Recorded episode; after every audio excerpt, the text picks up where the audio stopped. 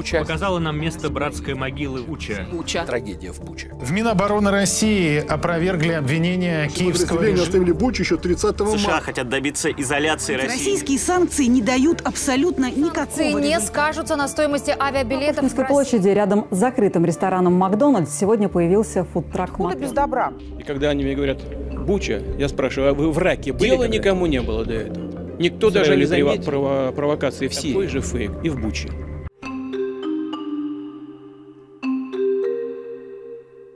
Вы слушаете последний эпизод подкаста «Идель Реалии. Нет в войне». Рассказ с Еленой Байбековой мы записали в апреле 2022 года. Елена Байбекова. Астрахань, 45 лет, учительница математики. 22 февраля, еще до начала войны, я выходила в пикет на вокзальную площадь Астрахани, стояла около торгового центра с плакатом «Путин равно война, равно кризис, равно деградация, равно межнациональная вражда». Я сама видела, как один из прохожих возмутился и вызвал полицию, поэтому перешла на соседнюю улицу. Полиция там меня не нашла, но потом сотрудники ломились ко мне домой, хотели вручить повестку, но я не открывала дверь. Спустя пару дней они опять приехали. Очередной прохожий вызвал наряд, увидев, что у меня на балконе сушится полотенце, синее и желтое. В тот день меня и забрали в отдел полиции. Суд занял буквально три минуты. Меня арестовали на пять суток за неповиновение полицейским. Меня бросили в камеру с алкоголиками, которые постоянно курили. Я сразу же объявила голодовку, но только на третий день догадалась оформить ее письменно. Тогда ко мне стали ходить врачи, проверяющие из прокуратуры. До этого со мной никто из сотрудников не церемонился, не спрашивали, как я себя чувствую, зато они выдергивали моих сокамерниц, чтобы расспросить об этом их. Это были не самые приятные пять суток, и дело даже не в голоде, не в запахе. Там просто нет света. Это такая психологическая пытка, наверное. Тусклые-тусклые лампочки, так и те замазаны краской так, что свет еле пробивается. В общем, арест закончился, я вышла и узнала, что, оказывается, сама виновата, и стала злостной прогульщицей. Не могу сказать, что руководство меня до этого любило, но эта история, видимо, стала для них последней каплей. Об увольнении из школы я узнала от секретаря, когда зашла за справкой. Директор любит делать гнусности чужими руками. У меня к тому времени уже было дисциплинарное взыскание. Я опоздала в школу на несколько часов. Всю ночь до этого я провела в автобусе. Я ездила в другой город, чтобы сходить на кладбище к папе, поскольку было пять лет со дня его смерти. И вот я вернулась, поспала немного и пошла к обеду в школу. Это были каникулы, я не пропустила ни одного урока. Формально учителя все равно должны быть в школе в эти дни, но многие все равно не ходят и обычно не имеют никаких проблем. В моем случае было совсем иначе.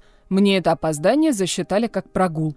На следующий день меня за это вызвали к директору, а потом именно на этом основании уволили по статье за однократное грубое нарушение работникам обязанностей. У меня и так были натянутые отношения с директором после административного ареста за антивоенный пикет. Когда я вернулась на работу, директор вызвала меня в кабинет и вынесла выговор за отсутствие на рабочем месте в течение пяти дней. То есть я была в спецприемнике, но это тоже сочли прогулом, как будто я сама виновата. Видимо, уже тогда они решили меня уволить. Я, наверное, раздражала руководство все те три года, что работала в школе. Как только я пришла, я прекратила практику получения подарков от родителей. Я сказала, что не приму никаких подарков на 8 марта или День учителя. В школах же всегда как? Родители целыми пакетами несут подарки каждому учителю, а педагоги их радостно принимают. Мне казалось, что хоть кто-то должен прекратить эту порочную практику. Конечно, некоторых это подбешивало. Я всегда пыталась что-то делать. Вот летом каникулы, а я не могу целый месяц просто так сидеть на вахте. Нужно же тратить время с пользой. За одно лето я написала 30 писем потенциальным спонсорам, чтобы нам выделили деньги на мебель для учительской, потому что она была как после атомной войны, 40 лет без ремонта. Купила 7 хороших стульев, чтобы учительницы хоть колготки не рвали. Так на меня весь коллектив смотрел как на дуру. Только двое или трое сказали спасибо. Купила для школы цветочные горшки. Та же история. У детей не было мячика, чтобы в футбол играть. Они играли деревянными моделями геометрических фигур. Я сходила к министру спорта, объяснила ситуацию, и тогда нам привезли кучу мячей. Два новых теннисных стола, ракетки. Многие другие учителя этим заниматься не умеют и не хотят, так что я понимаю, чем я их раздражала все это время. Любая инициатива наказуема, потому что все привыкли строиться, не задавать неудобных вопросов и просто на всякий случай ни о чем не задумываться. Буквально за пару дней до моего увольнения был педагогический совет, где директор сказала, что всем учителям в марте сократят зарплату, потому что урезали финансирование. Как вы думаете, какая была реакция? 56 человек в коллективе, и никто не возмутился, ничего не спросил – Наоборот, смиренно сидели и как будто даже благодарили, мол, хоть что-то заплатят, так это уже хорошо, спасибо за такую щедрость. Я просто поражаюсь, насколько люди выгоревшие и как они не имеют никакого достоинства. Я ведь не всегда в школе работала. Много лет у меня был свой бизнес, свой образовательный центр. Мы обучали детей по методике Монтессори. Это ненасильственное обучение через свободу. К сожалению, в России трудно заниматься такой работой – и в итоге пришлось закрыть центр и уйти в школу. Я выбрала математику именно потому, что она дает ощущение стабильности и почвы под ногами. Дискриминант и через сто лет будет дискриминантом.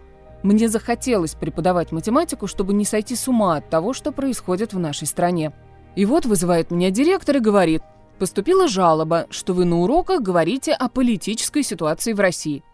Я работаю в старших классах, и дети действительно часто спрашивают, как я отношусь, например, к Владимиру Путину или к Алексею Навальному, но я себе запретила говорить об этом в стенах школы. Все такие разговоры с детьми я пресекала на корню.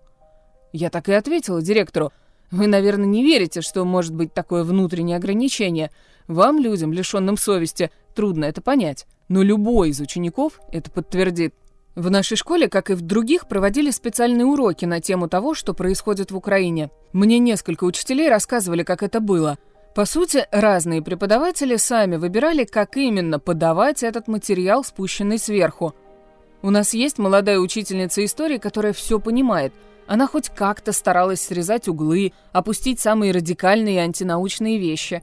Но есть и другой историк, махровый сталинист. У него и бюст Иосифа Сталина в кабинете стоит – он верит в это извращенное понимание истории и нынешней ситуации, которая идет из телевизора. И на своем уроке он с пеной у рта доказывал людям, что все украинцы фашисты. Это особенно грустно, если задуматься о роли учителя в обществе. До того, как я стала устраивать пикеты, я долгое время думала, что просто не смогу выйти вот так на улицу и что-то заявить. Не знала, что способна на это. А потом как-то раз и началось без какого-то конкретного повода, просто по совокупности проблем в нашем обществе. Где-то в 2018 году я стала выходить в пикеты по разным поводам. В школе я всегда молчала о своей позиции, но на улице стала говорить. Меня однажды спросили, зачем я это делаю. Я ответила, я считаю, что учитель, как никто другой, должен быть честным. И сам с собой, и с учениками, и с коллегами, и с родителями. Говорить им неудобную правду. Если я не выскажу свою позицию, то кто тогда? От кого ждать честности, как не от учителя? Сейчас я склонна думать, что многие учителя верят в официальную версию событий, происходящих в Украине, в методичке властей. Я недавно нашла в классе бумажку, где написано «хохлы» и дальше все нецензурными словами. Вот так дети об украинцах думают, так написали. Что уж тогда творится в головах взрослых? Ну, конечно, не у всех.